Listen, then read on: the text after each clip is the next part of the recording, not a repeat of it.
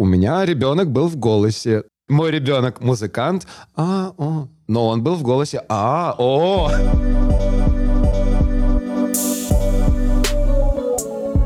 Всем привет, меня зовут Лёша, я фотограф из Екатеринбурга. А меня зовут Оля, я ведущая и продюсер подкастов из Тбилиси. И с вами подкаст «Сколько денег на карточке?» Здесь мы не даем советы, никого не учим, а на своих и чужих ошибках говорим про деньги и изучаем финансовую грамотность.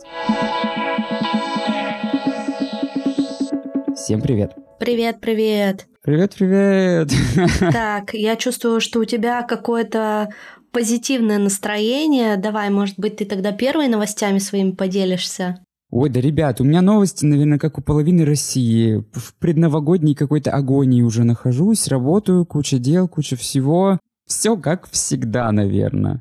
Толком ничего, наверное, не произошло, но я уже говорил об этом в прошлом выпуске, у меня появились небольшие проблемы со здоровьем. Сейчас я над ними работаю, надо будет сходить в больницу, и в целом все будет хорошо. А так, работа, работа, работа, работа, работа. А, я починил Photoshop. Теперь у меня работает Photoshop одной проблемой меньше. Помните, я вам рассказывал, что у меня сломалась флешка. У меня сломался Photoshop на компьютере. Вот теперь у меня все работает. Я так рад, что все работает. И знаете, как вот это чувство, когда у тебя что-то болит, и ты думаешь, что это не пройдет никогда. Также я вот думал с техникой, что я никогда не смогу работать в том же ритме, в котором я и работал. И тут я позавчера сидел и работал до 6 утра, и такое удовлетворение получил от того, что я вернулся в тот свой режим, когда я быстренько открывал Photoshop, что-то там делал, все красиво, всем все нравится. Сейчас все хорошо, поэтому новость у меня рабочая, как, собственно, наверное, и последние несколько выпусков. Ничего толком не происходит, я работаю, работаю, работаю. Ну а денег-то хоть зарабатываешь? Если это моя частная история, то денежка есть, а если это бар, то больше денег не становится, я просто получаю свою зарплату. Ну, здорово, что хотя бы деньги есть к Новому году, заработаешь. Да-да-да. Вот у меня еще в начале декабря будут съемки, поэтому да, все нормально, все в целом хорошо.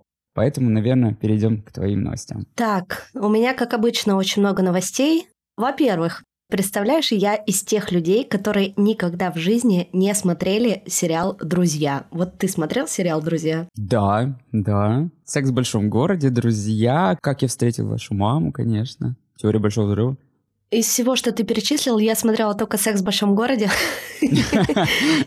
И вот, когда приехала моя подруга из Екатеринбурга, она меня спросила, смотрела ли я когда-нибудь «Друзей», и я такая, э, нет. Она такая, ты чё? Как это ты не смотрела «Друзей»? Давай быстрее смотреть. Короче, я уже две недели каждый день смотрю «Друзей». Драный кот, драный кот, кто тебя теперь поймет? Драный кот, драный кот, кто тебя к себе возьмет? Выходные я просто посмотрела, мне кажется, целый сезон, а чтобы вы понимали, там в сезоне примерно 25, по-моему, эпизодов. Ну, эпизоды маленькие, там примерно по 20 минут, но я просто даже почти не вставала из кровати, и мне было так хорошо.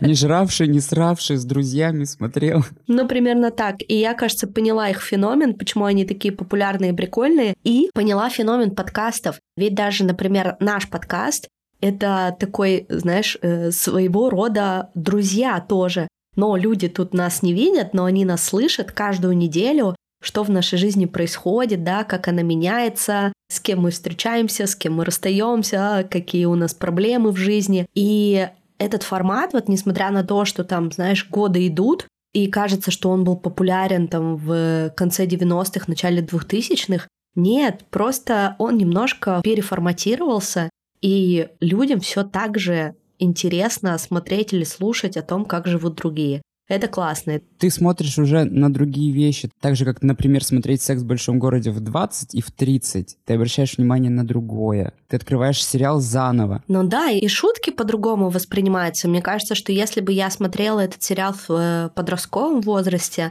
то до многих шуток я бы, ну, точно не догнала, потому что, да, есть какие-то шутки очень плоские, но есть шутки и фразы очень тонкие. И вот мне кажется, даже сейчас прикольно э, в 30 начать его смотреть, в 34 точнее. Ну, короче, я прям кайфую. А что касается рабочего, то мы тут вернулись с каникул с моим другим соведущим. Лёша, я тебе изменяю, прости. Да я уже видел этот ролик на Ютубе, как ты мне там изменяешь. Да-да-да, мы запустили новый четвертый сезон подкаста «Колезев и Микитась». Это подкаст про новости. Поэтому, если вас интересует новостная повестка, то переходите на любой платформе, слушайте нас. Также мы с этого сезона запустили видеоформат на YouTube. Ну, он такой как бы простенький, мы просто записываем себя в зуме, но при этом, конечно, это очень жесткий выход из зоны комфорта, очень интересно. Нужно смотреть за тем, как ты сидишь, не ковыряешься ли ты в носу, да? Я стараюсь не ковыряться в носу, но я заметила, что когда я говорю, я очень часто моргаю. Думаю, господи, что это у меня какой-то нервный тик или что? Так что, короче, если вы скучали по этому новостному подкасту, то обязательно возвращайтесь к нам, слушайте и смотрите. Что еще такого новенького? А, я решила себе найти личную ассистентку в Тбилиси. Я работала раньше с девочкой удаленно. Где-то мы вместе работали больше двух лет. И очень круто сработались, но сейчас она там проживает новый этап своей жизни, планирует переезжать в Америку, у нее там завязались отношения с американцем. Короче, ей не до меня, не до моих проблем. Обалдеть. Да, я решила попробовать найти ассистента не удаленно в этот раз, а найти именно такого человека-помощника в офлайне, потому что я понимаю, что и так очень много онлайна в моей жизни, да, возможно, это будет сложнее, потому что, конечно, в онлайне человека найти проще, но у меня прям есть сейчас запрос на офлайн формат, на всякие офлайн мероприятия, штуки, и вот я сейчас в поиске такого человека, поэтому если вдруг вы в Тбилиси и вам интересно, у меня в телеграм-канале в моем личном есть пост, я могу продублировать его в наш, кстати, телеграм-канал «Сколько денег на карточке». Ссылку вы можете найти в описании к этому выпуску, поэтому Вдруг вы давно мечтали поработать со мной, и вы живете и будете жить в ближайшие 6 месяцев в Тбилиси, то welcome, пишите мне обязательно. Так, ну и еще из важного, наверное, это наша с тобой общая новость. Скоро этот сезон подкаста подойдет к концу. Завершить мы его хотели бы live-записью, к сожалению, не живой, но в Google Meet, как мы обычно это делаем, раз в месяц, Live-запись состоится 19 декабря в 19.00 по Москве. Зарегистрироваться на нее можно через Boosty. Это наш бонусный контент для наших подписчиков.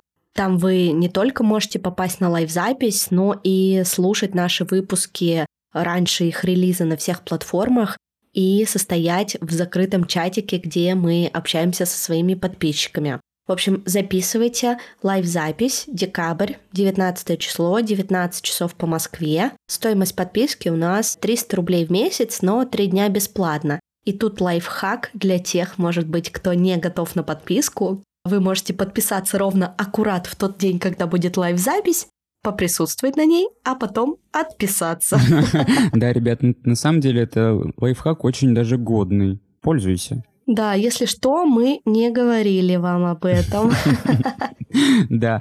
Сегодня еще мы хотели бы вам порекомендовать один подкаст, очень прикольный, который мы сами слушаем. Называется он «За стороной привычного».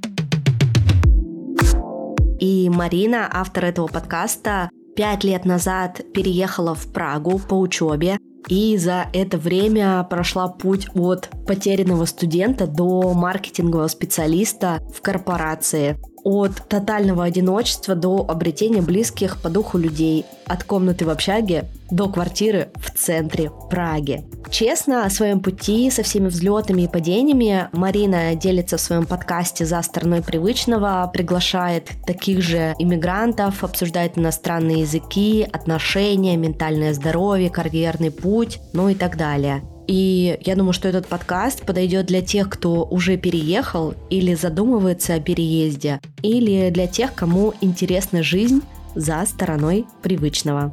Ближайшие выпуски будут 7 декабря соло-выпуск про карьеру, как Марина искала работу в Праге, и как в итоге ее взяли в европейский офис Hyundai, это производитель тяжелой строительной техники, такие как экскаваторы и погрузчики. 21 декабря будет рождественский выпуск с гостями, где они подведут итоги года и сделают New Year Resolution. В общем, о том, о чем мечтают и хотят иммигранты в 2024 году. Подкаст Марины можно послушать будет по ссылке в описании к этому выпуску или ищите его на любых платформах Apple Podcast, Яндекс Музыка, Google, ну и на любой удобной платформе, где вы слушаете подкасты за стороной привычного. Мы сейчас поделимся, сколько у нас денег на карточках, и перейдем к нашему гостю. Да, у меня 8 900. 8 900, отлично. У меня на карточке. А лучше было бы долларов, конечно. Лучше. У меня на карточке сейчас 304 лари, это примерно 10 тысяч рублей. То есть мы с тобой сегодня в почти в одинаковом балансе. Наконец-то мы с тобой в одинаковом примерном положении. А то у Оли 300 тысяч, у меня 500 рублей, блин. Ну, считай, все, сравнялись. Так, ну что, давай переходить к нашему гостю. Он сегодня у нас супер музыкальный. Может быть, даже будет какая-то песня. Возможно, возможно. Записано на студии подкастов «Послушайте». И сегодня у нас в гостях Максим Юдин, певец, участник десятого сезона шоу «Голос», шоу «Песни» и новая звезда. Максим, привет. Всем привет. Привет, привет. Звезда сидит у нас не иначе, ребят, представляете? Слушай, ну ты сказал десятого сезона, и я даже не знала, что у «Голоса» есть аж 10 сезонов. Сейчас уже есть, э, по-моему, 11. Ого, я перестал смотреть, наверное, на сезоне четвертом, что-то такое, но было очень-очень интересно. Сегодня мы у Максима спросим о том, как он вообще начал заниматься музыкой и можно ли на музыке зарабатывать, потому что я знаю, что Макс Юдин — это знаете, имя, фамилия, которая в Екатеринбурге, мне кажется, известна каждому, но вот сегодня мы раскроем все карты и узнаем, сколько же он зарабатывает на своей музыке. Расскажи, как ты начал увлекаться музыкой. Фух, ну, во-первых, мне интересно побывать у вас здесь на подкасте, и интересно, что разговор о деньгах, потому что для меня всегда такой стереотип какой-то был, что я не люблю, когда мне лезут в карман, и вот это вот, знаете, не, не разглашать о своих доходах, даже с друзьями, не разговаривать о деньгах, что как будто бы неприлично спрашивать о зарплате, сколько ты зарабатываешь. Вот это есть определенный такой стереотип, и я его долго в себе носил, и на самом деле, вот вы в удачный момент попали, потому что сейчас мне относительно пофиг. Окей, лезьте ко мне в карман, все хорошо. Возвращаясь к вопросу о музыке, да с детства у меня все это. С детства я начал заниматься музыкой, с детства меня отправили, ну, с самого детства там в садике я, видимо, очень хорошо промяукал какую-то песенку, и моей бабушке сказали, о, а у вашего внука есть музыкальный слух, с этого все и понеслось. Потом меня отправили в театр музыкальной комедии здесь у нас в Екатеринбурге, детскую студию. Я там провел все детство. После этого я увлекся юриспруденцией, закончил юракадемию, но параллельно к пятому курсу я понял, что я не хочу этим заниматься вообще никогда в жизни. Ушел в аспирантуру философского, параллельно продолжал заниматься музыкой. Ну и, наконец-то, где-то там к 20 с большим хвостиком я понял, что окей. Ну, раз музыка, значит музыка. Раз музыка, значит музыка, да. И вот так уже, наверное, ну, около 10 лет профессионально могу себя назвать таким музыкантом. А как родители относятся к тому, что ты зарабатываешь музыкой? Потому что, наверное, есть такой, опять же, стереотип, что да куда? У меня дедушка, знаете, как говорил про музыкантов? Тяжелее хуя в своей жизни ничего не держали, деньги, блин, зарабатывают, а вот идите на завод, лентяй поганые. О, да. Как они к этому Ну, относятся? мне, я очень много сил положил на то, чтобы доказать, что, не знаю, я не голодаю, что я не бомжую по подвалам. И профессия музыканта — это достаточно прибыльно, а самое главное — душевно и по душе. И сейчас уже все нормально, но а, мне приходилось, да, доказывать. Например, моей бабушке, мы с ней, ну вот э, второй раз ее упоминаю, мы с ней очень близки, и мне приходилось ее специально водить к себе на спектакли, чтобы она понимала, почему меня днями нет дома, почему я на репетициях, и что мы там такого можем делать. И затем она приходила на спектакль, смотрела его, говорит, «А, ну хорошо, теперь я понимаю, чем ты занимаешься, понимаю, за что ты получаешь деньги, хорошо, признаю. Но это прям такой большой период. И также, ну, мама меня больше поддерживала, вот, но и маме тоже приходилось показывать. Что музыкант — это не тот, кто стоит там, не знаю, в переходе, хотя это тоже музыкант. И это, кстати, тоже хороший заработок. Я тут недавно познакомился, да. А у тебя был опыт такой играть в переходах? В переходах нет, нет. Кстати, у меня есть такой пунктик, что я э, в Тбилиси живу, и здесь очень много уличных музыкантов, и я помню раньше, когда постоянно ездила в Петербург, там тоже очень такая музыкальная столица, да, и очень много музыкантов на улице. И я всегда кидаю деньги музыкантам. Это классно. Ну, то есть обычно мы даже гуляем, если с дочкой, то мы обязательно останавливаемся послушать музыку, там, попеть какие-то песни, я снимаю какие-то сторисы. Ну, в общем, я стараюсь максимально тоже людей, которые играют на улице, поддерживать. Ты говоришь, у тебя не было такого опыта. Нет, опыта такого не было, но... А почему? Да не знаю, как-то вот... А потому что он не в эмиграции. Потому что были деньги. Да нет, здесь дело, не знаю, наверное, и в стеснении в каком-то. Я до сих пор не знаю, смогу ли я себе позволить вот так вот выступить в переходе. Но сейчас, наверное, уже да, но в какой-то момент я этого стеснялся, да. А в чем разница между выступлением где-то в баре и А вот не знаю, вот объясните мне, что у меня такого мозг мне подкинул, что я этого до сих пор как-то Это так не круто? Это да, это зашкварно? круто. Но да, наверное, какой-то зашквар у меня считывается где-то вот тоже в установках, но да нет, это классно. У меня бывший играл на саксофоне на улице. Деньги получал нормальные, все у него вообще супер было. Вот, да, да. Ну, то есть, Колонку большую купил. блин, я, я тоже, у меня сейчас появились новые друзья, знакомые. Вот они очень так проворачивают в летний период все вот эти стрит-тусовки музыкальные. И, блин, в этом столько свободы, и меня это так радует на самом деле. В общем, я изменил отношение к этому и думаю, ну, следующим Скоро летом вы меня увидите Да, где-нибудь в переходе. Максима Почему бы и нет, да. На плотинке. Прикольно, мне кажется, что это история про выход из зоны комфорта, и это вообще не про бедность на самом деле. То есть это действительно про какие-то установки. Лёша уже упомянул в самом начале, когда тебя представил, что ты участвовал в «Голосе». Как ты попал, можно сказать, на главную сцену страны? Зачем ты туда пошел и что тебе это дало? Ну, начнем с последнего вопроса. Дало это то, что меня каждый раз об этом спрашивают. Это очень приятно. Но куда без этого? Да, это круто. Подписчиков прибавилось? Подписчиков прибавилось, да, хотя голос сейчас действительно не скажу, что это прям топ-шоу, особенно там, ну вот в нашей возрастной категории и моложе. Но действительно прибавилось, и для меня это как для любого певца, не знаю, России, да и в принципе мира, это такая жирная галочка, которую ты для себя ставишь, что «О, он был в голосе», это как будто бы какое-то признание, в принципе, и для родителей там также, что у меня ребенок был в голосе, мой ребенок музыкант, а, о, но он был в голосе, а, о, ну то, то есть это как будто бы чуть-чуть набивает тебе статусности, да, и ценности. И, блин, это классный опыт. Почему я пошел туда? Ну, потому что мне хотелось поставить эту жирную галочку. Я ходил на третий сезон на кастинг, успешно его не прошел. Это же было очень много лет назад. Да, да, да. В общем, висит это всегда, мне кажется, у любого вокалиста, вот закрыть гештальт тот самый. И на десятый я подался в последний день, отправил какой-то кавер там на Бритни Спирс, свою любимую певицу. Как-то все закрутилось, позвали на первый кастинг, второй, третий. Там, по-моему, их всего. Там такой большой отбор Да, идет. да, там до телевизионной версии еще несколько кастингов. Их тоже нужно пройти, постоять в очереди.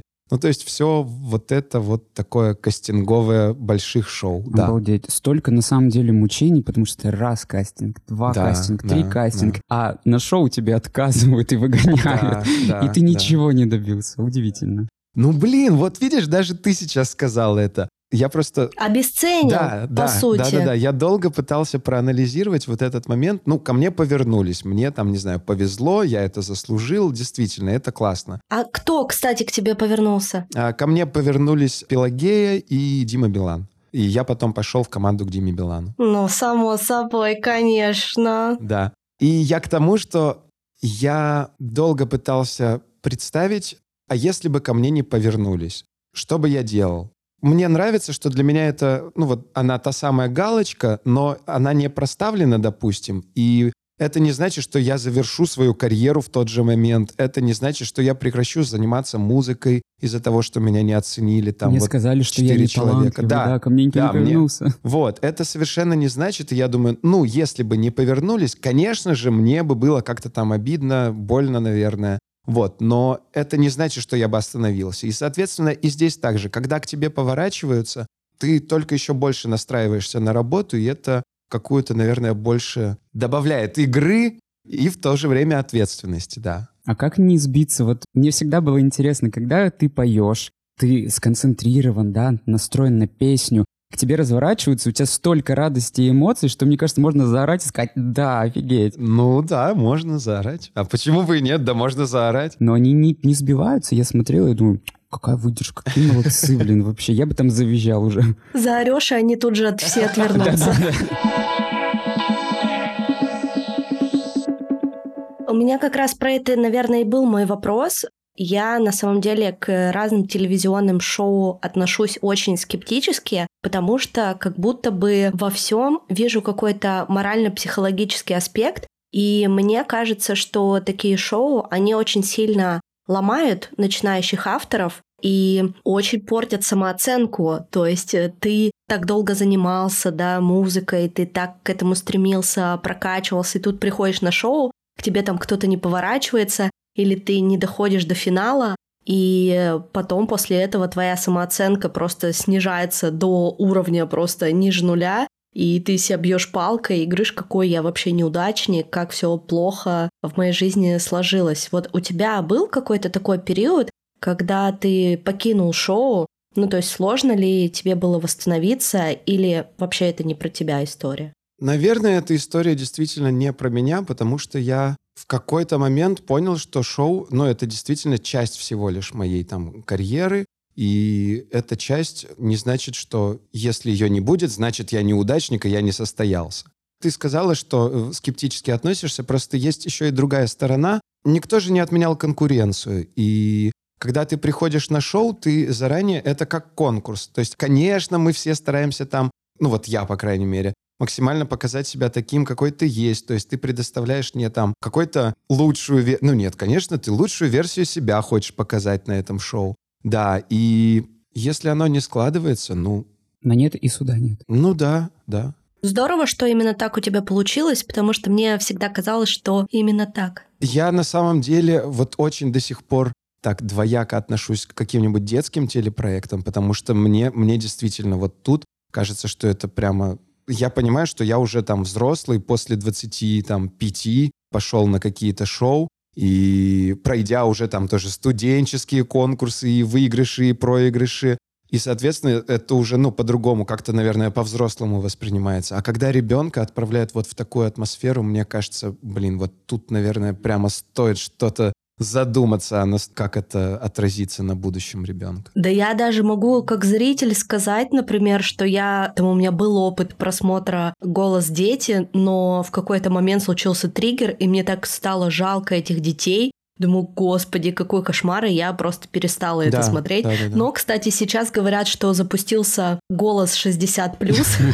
Вот тут их вообще не Там вообще, да. Вот тут, да, у них уже там все в порядке с самооценкой.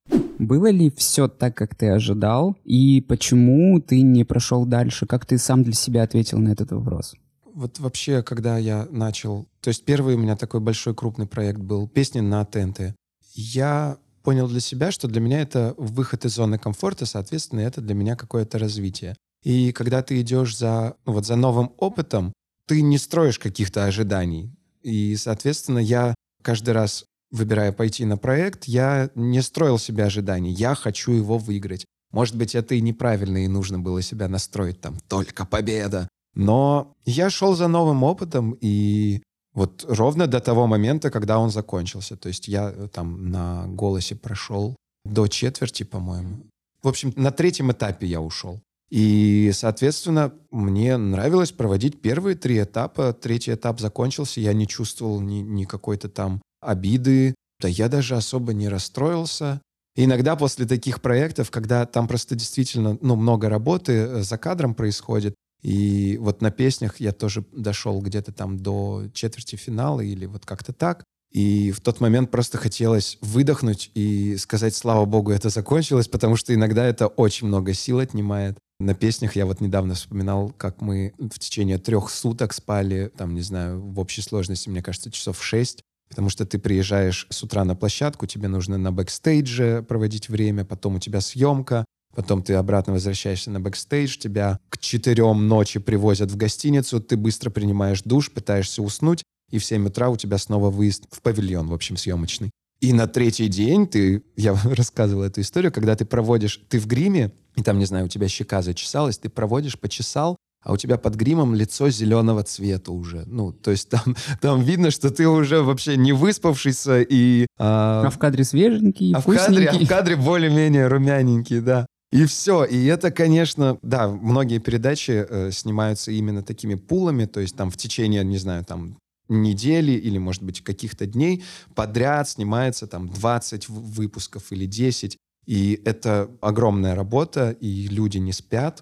Люди на каком-то иногда поражают, не знаю, спрашиваешь их, а под чем вы вообще? Потому что на таком драйве проводят э, некоторые там организаторы, ну то есть вся вот эта команда, что ты удивляешься им. А насколько они спят они... столько же, сколько а они ты, спят да? еще и меньше, чем я, да. И ты удивляешься их работоспособности. Но понятно, что после пула этих съемок они там действительно уходят там на неделю в спячку. Слушай, окей, если заканчивать эту историю с голосом, то насколько твой чек вырос после этого шоу? То есть дало ли это тебе какой-то вот прям такой boost качественный? Конечно. Вообще я для себя взял за правило, у меня вот, ну, действительно не первое там телешоу, я просто за правило после каждого телешоу... Поднимаешь я, ценник? Ну, естественно, да. И, я, и у нас в кулуарах музыкантских такое шоу прошло плюс 5 тысяч к чеку, типа. Нормально, Ну, просто нормально. так, да.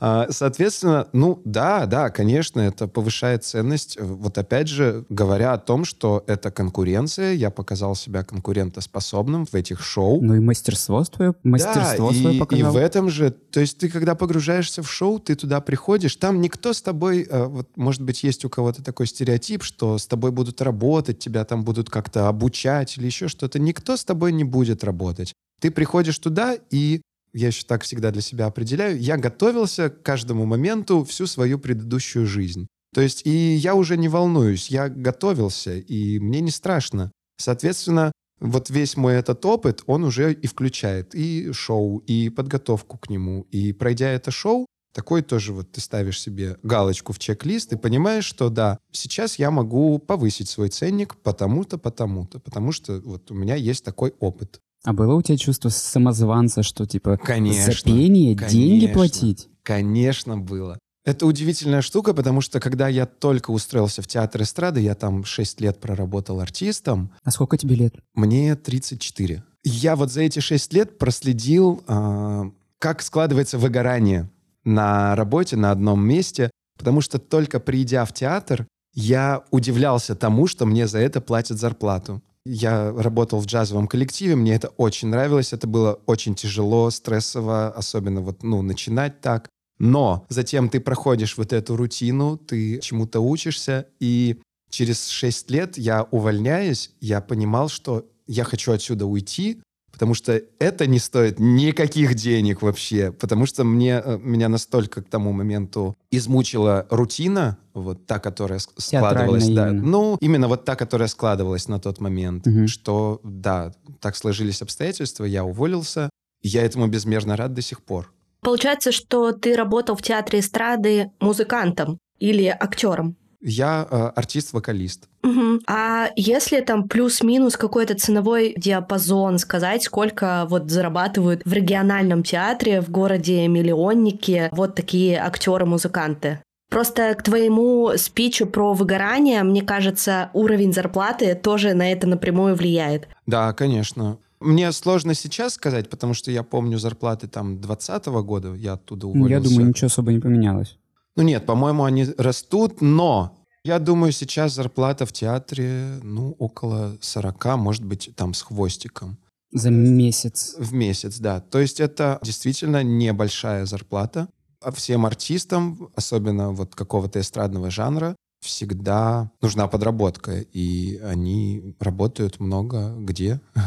Но это как и у всех звезд, типа ты основные деньги чешешь на корпоративах, Да, а не да, на да, да, ВГТРК на каком-нибудь. Кстати, вот знаешь, к вопросу о том, что мы пишем подкаст наш в Екатеринбурге, там в студии «Послушайте», в киностудии, в очень творческом пространстве. Ты уже состоявшийся артист, ты очень популярен в Екатеринбурге. Были ли у тебя мысли масштабироваться, переехать в Москву и перейти на другой уровень? Или, может быть, я просто не знаю, у тебя был такой уже опыт? Я хочу еще дополнить. Вот ты ехал на голос в Москву со своим статусом в Екатеринбурге. Было ли у тебя ощущение, что все, Москва мне покорится? Потому что ЕКБ покорился, Москва тоже. Было у тебя такое ощущение или нет? Начнем с того, что я не чувствую себя каким-то там популярным. Ну, не А, скромничай. Нет, я не скромничаю, правда. И в Екатеринбурге тоже, да, ко мне ходят на концерты, но всегда есть люди, которые меня не знают. И опять же, у меня там не- не миллионы подписчиков там каких-то. Недавно, кстати, размышлял про, скажем так, средний класс музыкантов. То есть есть такой андеграунд и есть средний класс. Вот мне кажется, что сейчас он стал как-то немного формироваться в российском шоу-бизнесе таком. И, наверное, вот я себя отнесу где-то вот к началу среднего класса. Возвращаясь к Москве, ну, у меня такие интересные отношения с Москвой. Конечно, когда я впервые туда приезжал, мне там жутко не нравилось. И вообще не люблю Москву дальше какого-то там кольца, потому что... Первого. Наверное, да. Потому что, ну, дальше для меня это обычный микрорайон, как в любом городе, иногда даже не в самом хорошем. И, соответственно, вот эти вот вопросы про покорение Москву, я их давно прошел. Я просто понял для себя, что я не буду мечтательно переезжать там с идеей покорить Москву. Мне нравится в Москву ездить за конкретным делом. На гастроли. Да, на гастроли, да, я часто туда езжу. Начес. На ЧОС в том числе, на какие-то проекты, на какие-то конкретные дела. А, Живу я сейчас в основном в Екатеринбурге, я часто разъезжаю, мне очень нравится в Екатеринбурге. Поддерживаю. Да, у меня есть свой дом, куда я люблю возвращаться. Для меня тут дом. Слушай, но для меня, например, я тоже считаю, что Екатеринбург просто идеальный город и по месторасположению, и по концентрации всего, что есть в нашем городе, потому что, ну, там правда очень много возможностей. Например, там в Москву, в Петербург переезжают, когда уже как будто бы, знаешь, вот тебя эта атмосфера душит, вот этого маленького города, когда ты приходишь к тому, что ты каждую собаку знаешь, что каждый день одно и то же, одни и те же бары, одни и те же выступления. Мне кажется, люди едут в Москву, в Петербург, чтобы, ну, как бы вырваться из этого порочного круга дня сурка и единообразия. Возможно, как раз у тебя такого нет, потому что там широкий спектр того, чем ты занимаешься. Вот расскажи, пожалуйста, а на чем конкретно ты как музыкант зарабатываешь сейчас? Основная статья — это концерты, ну, выступления, концерты. Дополнительный доход, скажем так, составляет авторская музыка. И еще вот я в двадцатом году, когда был ковид и когда были нерабочие дни, соответственно, концертов не было, а мой доход в то время упал. И я, просидев, наверное, месяц... Мне, конечно, очень нравилось это время, потому что я жил как в школе благородных девиц. У меня там, не знаю, с утра тренировка, потом пианино, потом вокал, потом иностранные языки, потом чаепитие. Вот, это было шикарно, короче. Но деньги имеют свойство заканчиваться, и, соответственно, я вот в тот момент как раз начал заниматься подкастами. Я занимаюсь монтированием подкастов. Это сейчас, наверное, такое у меня хобби. Ого. Да, мне нравится это. Мне очень нравился тот пул подкастов, с которыми я на тот момент работал. Это были подкасты по психологии, по образованию. И, соответственно, мне что нравится в этом, то есть пока ты монтируешь подкаст, ты его послушал, соответственно... а, Тему выучил. Да, тему выучил. И это мне, мне, мне нравилось, да. А Скажи, пожалуйста, вот для музыкантов, мне кажется, такой основной доход, возможно, ты меня поправишь потом, это корпоративы, и что только на них можно заработать довольно-таки много. Сейчас у нас впереди декабрь, Мне кажется, у тебя там уже в календаре нет свободных окошек. А вообще, если вот так со стороны посмотреть, а корпоративы — это не стрёмно? Я не знаю, как для кого, но для меня корпоратив — это такой же концерт. Конечно, может быть разный формат. Там, допустим, э, бывают э, какие-то небольшие по количеству людей корпоративы, и там, не знаю, человек 15 это происходит в виде какого-то квартирника или посиделок с гитарой. Это бывает очень тепло, классно. У меня здесь такая история, что я не про... Деньги? Да нет, я про деньги как раз-таки, но я к тому, что есть халтура, то есть корпоратив как халтура, то есть там где-то, не знаю, у тети Маши э, юбилей, у нее будет 300 человек, надо срочно заполнить вот это вот место в углу и спеть там 10 песен. Вот я не про это. Я давно уже как-то так для себя понял, что мне важно, что зовут меня... Мы, кстати, недавно это обсуждали с подругой, что мне не хочется быть функцией. То есть я... Фоновой музыкой? Да, да. Я, я не приду к вам просто заполнить время, заполнить э, звон ваших вилок. Я приду с каким-то концертом и с каким-то, не знаю, месседжем, смыслом, и на любой концерт, и на любой корпоратив, и вообще на любую музыкальную встречу. И, соответственно, это не превращается вот в ту самую халтуру. Это не становится таким, что «а, пойдем сыграем чего-нибудь». Ну, иногда, конечно, Главное, и такое. Да, да, вот, да, вопрос именно, что здесь первоочередно стоит не Не бабло. да вот нет, понятно, что деньги важны, и понятно, у меня ну, достаточно высокий ценник на мои концерты и на мои корпоративы.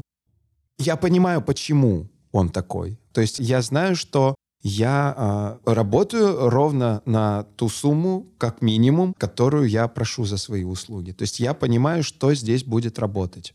Так, сколько ты стоишь в час? Все зависит от количества музыкантов, потому что я работаю и в дуэтах, и с большими бендами. Соответственно, может начинаться концерт, ну вот какой-то корпоратив, может быть там дуэтный, ну от 40 там вот примерно. За час. За час, да. Мгм. да.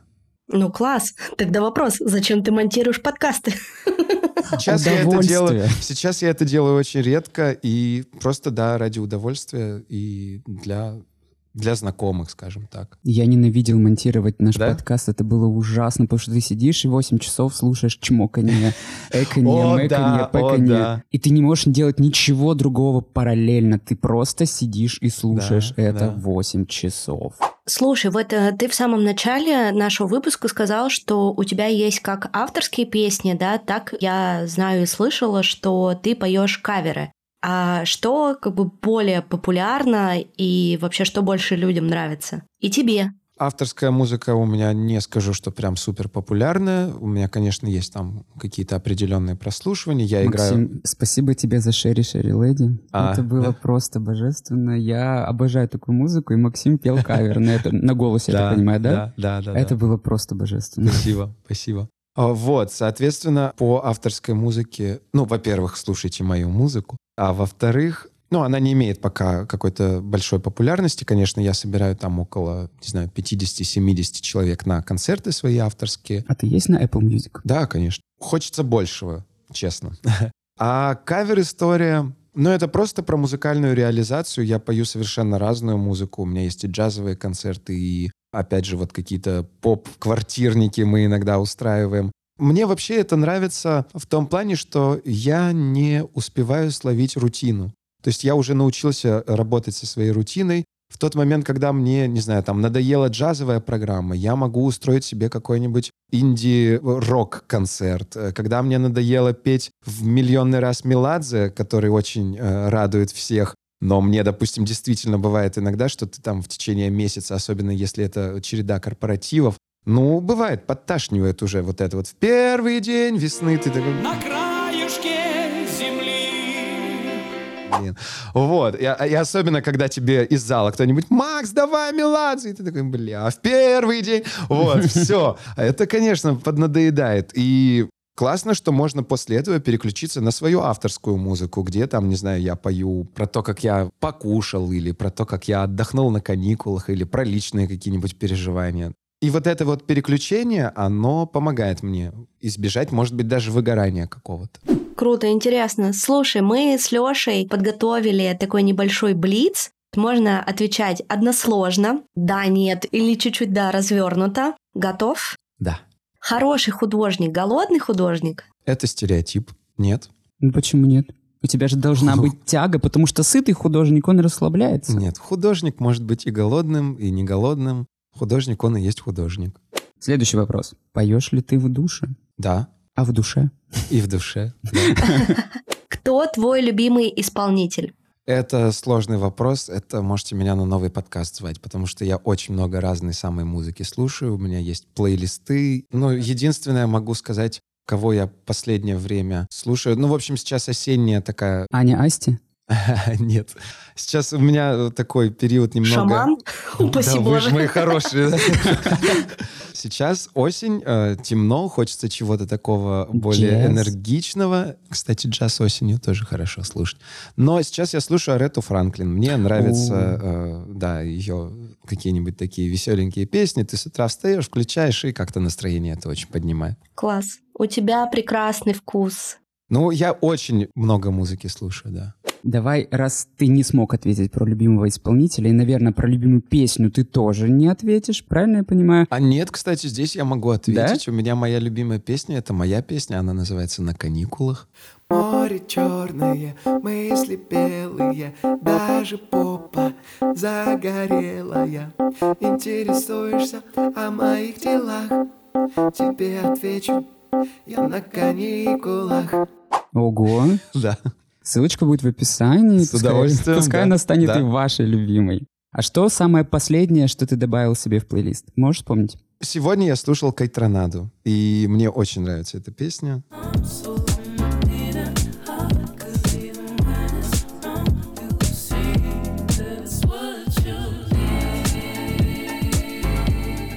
Хороший, Секси, Да, клёвая. Мак Миллера последнее время много слушаю, кстати. хороший, хороший. Окей, ну и последний главный вопрос. Да-да-да-дам. Сколько денег у тебя на карточке? А на карточке у меня сегодня тысячи четыре, наверное. Мгм. Да, но я люблю заводить всякие счета и сам себе переводить зарплату. Мне нравится. А, Максим молодец, вот тебе денежка. Да, да, да, да. Ну, то есть я действительно там... Ну, да. Сберегательный счет Да, какой-то? сберегательные счета. А, они цели называются вот в разных приложениях. да. Да, целевые. И вот у меня там есть финансовая подушка, я туда все складываю, а в день себе перевожу там определенную сумму. И иногда вот это вот, мне даже нравится этот момент, когда происходит, а, я там, не знаю, забываю, что я потратился сегодня, подходишь куда-нибудь купить кофе, прикладываешь карточку, она пишет «недостаточно средств», я такой, о, подождите, сейчас себе зарплату переведу. Вот, и я такой перевожу, типа, за несколько, там, за минуту, и прикладываю эту же карточку, и меня такая гордость берет, типа, видели? Есть у меня Я деньги. заработал. Я зарабатываю, да. А скажи, сколько у тебя финансовая подушка на данный момент? И почему ты к ней пришел вообще? У меня тоже тут сложно, потому что есть одна такая большая, а есть вот для ежедневных расходов. Наверное, мне не хочется делиться этим. Миллион есть? Миллиона пока нет, пока нет. Но Близко. я хочу этого, да. Ну все, в 24 году идем к Вообще миллиону. давно пора уже, конечно. Я давно хочу стать миллионером. Почему не становлюсь, да? Да, иногда удивляешься. Я просто а, уже больше 10 лет веду все свои доходы и расходы. Я часто удивляюсь, сколько я зарабатываю и трачу. Ты тратишь меньше, чем зарабатываешь? Ну, конечно, да. Конечно, он же финансово грамотный, Леш, в отличие от нас. Кстати, да, вы когда меня позвали, я знал, что будет разговор о деньгах. А, Я недавно закрыл кредитку, я попался на крючок. То есть я отлично понимаю, что кредитка может сработать как в плюс. Ну, в смысле, это как палка о двух концах. И вот я как раз тот самый... На второй ко- конец и Да, попался. как- наконец с головкой я попался. Вот, ну, я все сроки беспроцентные пропустил. Ушел, короче, в процент. Да, я, в общем, вот, вот в это вот все рабство попал. Сколько там был долг? Ну, начиналось, то есть я ее вначале, она была где-то на сотку, то есть вначале я ее полностью... Вначале я просто хотел чуть-чуть, там мне надо было что-то купить, потратил двадцатку, потом захотелось больше, больше, больше, больше, больше, и потом ты вдруг просыпаешься и понимаешь, что на этой кредитке у тебя ноль. Вот. Я на это попался, и, наверное, я ее около года закрывал, и вот буквально там месяц или два назад я ее закрыл. Это такое счастье было для меня. Я- Свобода. да, я, я торжественно ее действительно порезал. Там счет как раз уже, наверное, сейчас закрылся. Класс. Но я понял, что ну, для меня это опасная история. Кредиты — это не для тебя. Да, лучше я буду сам себе перечислять зарплату. Вот это вот мне нравится. Слушай, очень круто. Наши слушатели, надеюсь, взяли это на заметку. Спасибо тебе большое. Мне было безумно интересно с тобой поговорить и вот так заочно, лично, да, познакомиться. Смотрю на тебя, очень радуюсь твоим успехам и желаю тебе творческого вдохновения и никакого выгорания и никаких кредиток больше. И денег побольше, Не, кредитки пусть будут, все нормально. Просто надо научиться ими пользоваться. Да, спасибо тебе большое. Все ссылки на Максима мы оставим в описании к этому выпуску. Подписывайтесь на его альбом авторской музыки, на его инстаграм, да, и также подписывайтесь на наш телеграм-канал. Мы ждем вас. Напоминаем, что 19 декабря в 19.00 у нас будет новогодняя live-запись с нашими бонусными подписчиками, поэтому переходите на Boosty, покупайте подписку, она стоит всего 300 рублей в месяц, и это помогает нам оплачивать монтаж этого подкаста.